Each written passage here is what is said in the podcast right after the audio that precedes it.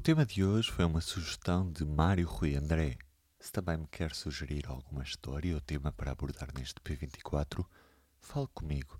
Envie-me um e-mail para ruben.martins.publico.pt. Antes de tudo, quero contar consigo. Continuamos. O Corvo cessa hoje a sua publicação. O fim chega por não termos conseguido encontrar a forma de garantir sustentabilidade financeira indispensável à continuidade do jornal. Apesar dos esforços desenvolvidos desde o início do projeto, 1 de março de 2013, e com especial vigor nos últimos dois anos, após o renovado impulso nascido de uma reconfiguração do capital da empresa, esgotámos a capacidade para continuar a fazer jornalismo independente de qualidade. É uma fase que termina, outras portas se poderão abrir. As grandes cidades são mutantes por definição, e Lisboa é especial. O que eu acabei de ler faz parte de um editorial publicado pelo Corvo, um jornal online local de Lisboa, que fechou na semana passada. Eu sou o Ruben Martins, este é o seu P24. Samuel Alemão. Estou. Alô, Samuel. O Corvo eh, era um jornal local de informação sobre a cidade de Lisboa, com enfoque na realidade da cidade e nasceu com a ideia de ser um jornal marcadamente urbano. Isto num país em que muitas vezes nós uh, tendemos a olhar a, a, cidade como um local onde estamos quase de passagem para resolver a nossa vida, não é? E temos sempre umas origens rurais, remotamente rurais, e o Corvo teve sempre essa ideia de que a vida se passa na cidade e queria contar que era viver na cidade e os desafios de viver na cidade. E surgiu a 1 de março de 2013 da minha vontade e de, de, duas outras pessoas, que era o Francisco Neves, antigo editor do local Lisboa do Público, e da Fernanda Ribeiro, que era também uh, repórter de, do local do Público.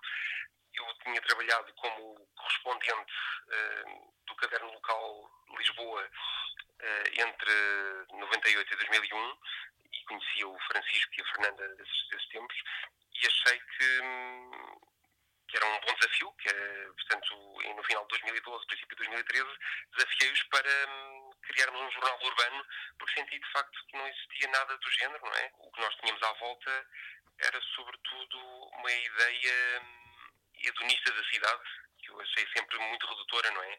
Aquelas listas, os 10 locais para jantar, as 10 melhores planadas, nada contra isso, mas acho que jornalismo é mais do que isso. E foi daí surgiu essa, essa vontade né, de contar às pessoas os desafios um, de viver na, numa cidade como Lisboa. O Corvo começa com o vosso investimento pessoal, ou seja, são vocês que fazem o projeto acontecer. Exatamente, sim. sim a ideia original podemos dizer que foi minha, surgiu em 2012, até posso dizer que foi num, num daqueles uh, almoços que o, os ex-jornalistas do público costumam realizar de tempos a tempos em Pombal. E a ideia foi germinando. Uh, no final desse ano, 2012, já tínhamos a ideia relativamente avançada e começamos a ter reuniões no final desse ano e gradativamente fomos preparando a, a, o lançamento do jornal uh, até termos começado efetivamente a 1 de março de 2013. Não achas um pouco estranho que, apesar de a maioria das sedes dos jornais, revistas, de ser em Lisboa, não existir um verdadeiro jornal local de Lisboa? Acho que tens razão, acho que tens razão, sim. Aliás, foi uma, foi uma coisa que sempre me intrigou, posso dizer, desde o início e, e cada vez mais, à medida que o Corvo se ia solidificando na, como um projeto jornalístico, sempre me intrigou, de facto, não ter havido um projeto concorrente, não é?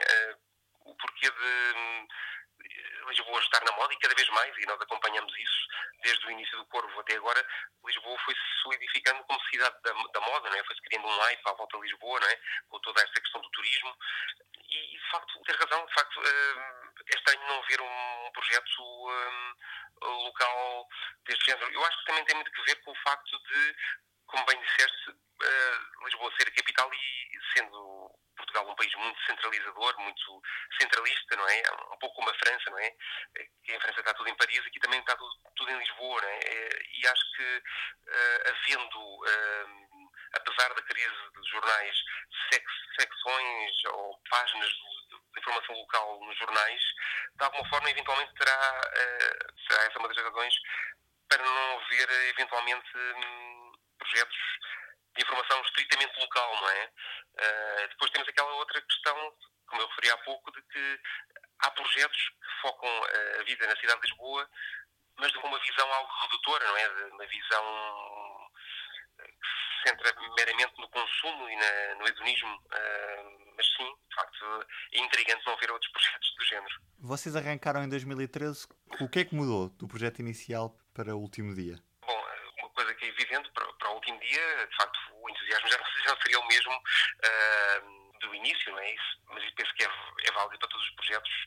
Uh, acho que hum, nascemos, evoluímos, crescemos. Uh, de facto, havia já um cansaço nesta fase final que teve muito que ver com um, dificuldades financeiras. Podemos sempre dizer sim, mas de facto no início, e tendo em conta uh, a forma como o Corvo nasceu, também não havia dinheiro, é verdade.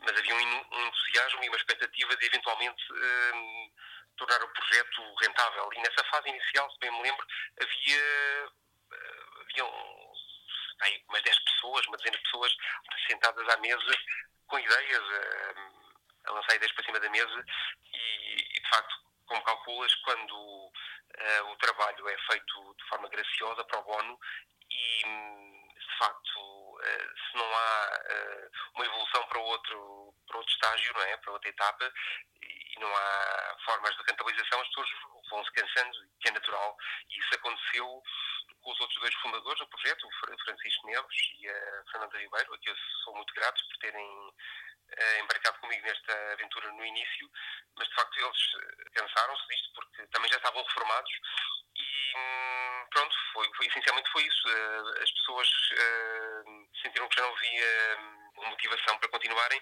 e nesta fase final só estava eu, mais a Sofia Cristino, a outra jornalista, porque éramos remunerados, não é? Pronto, essa é a diferença substancial e a razão pelo qual o Corvo não continua, por razões financeiras, porque de facto se houvesse forma de pagar o trabalho de mais jornalistas, eu penso que o projeto deveria continuar e, e havia razões para continuar.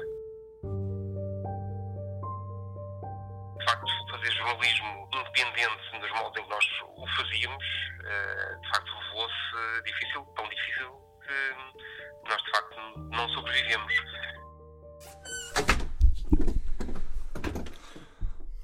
O que é que foi o Porto 24? Porto 24, no fundo, era um conjunto de sites que funcionavam de forma agregada, tendo como site principal o Porto 24, um jornal de informação local, online, claro. Pedro Rios é agora editor online do Público, mas já foi autor no Porto 24, um portal de notícias semelhante ao Corvo, mas com origem na cidade do Porto. Porque o Porto começava a viver uma certa efervescência cultural que agora agora é óbvia, mas na altura ainda era quase um embrião, começavam a aparecer na bares. Na altura, há quantos anos? Na altura, eu tenho péssima memória, mas eu tenho que foi por volta de 2014, 2015, mas foi, foi certamente por essa altura.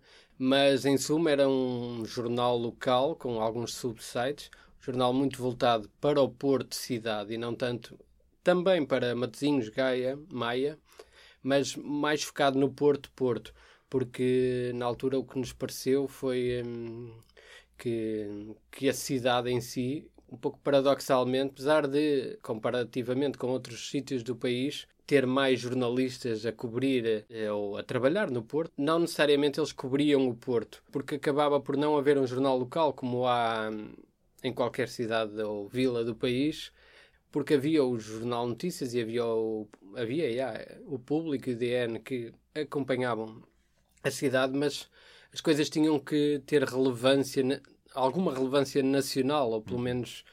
E faltava-lhe aquela pequena notícia que para a comunidade local faz todo sentido, mas que se calhar não faz sentido num, num jornal de âmbito nacional. E éramos, era aí que nos queríamos encaixar. Mas o Porto 24 sempre teve uma ideia de ser um projeto de negócio, ou seja, vocês eram pagos por fazer parte desse projeto. É... Não, era, não funcionava por voluntarismo. Ambas as coisas, porque no fundo o Porto 24 foi um projeto que, que eu lancei conjunto com a outra jornalista, que é a Ana Isabel Pereira, e com o Pedro Candeias, que, que funcionava mais uh, tanto como um, diretor multimédia, chamemos-lhe assim. Hum. E eu e a Ana como jornalistas, diretores barra jornalistas. E, e nós, no fundo, éramos a redação. Tínhamos alguns colaboradores numa base voluntária que não eram pagos e que faziam por, uh, entrega, digamos assim, ou, mas ao projeto, sendo que não era bem exploração porque nós também não éramos pagos. Portanto, no fundo, apesar de existir uma empresa, o projeto nesses primeiros anos tinha muito de, de andar para a frente e tentar fazer algo que a partir de pessoas que já faziam coisas no Porto, jornalistas, mas também pessoas que davam opinião em blogs, trazê-las para um jornal e, um, e viveu muito de, desse voluntarismo, sendo que a ideia era uh, que logo de início que isto se tornasse um negócio e essa parte foi a parte mais difícil. O que é que falhou? Ora bem, acho que no nosso caso, muito particular, e esta é a minha opinião, não é? Um, Faltou-nos ter nesta composição inicial da empresa, que foi logo como empresa, porque não queríamos.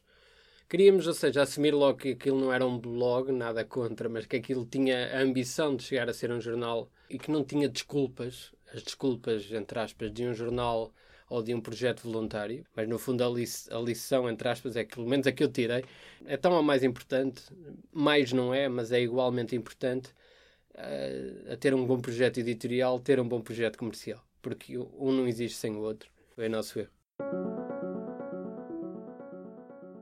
E do P24 é tudo por hoje. Um bom dia e um abraço.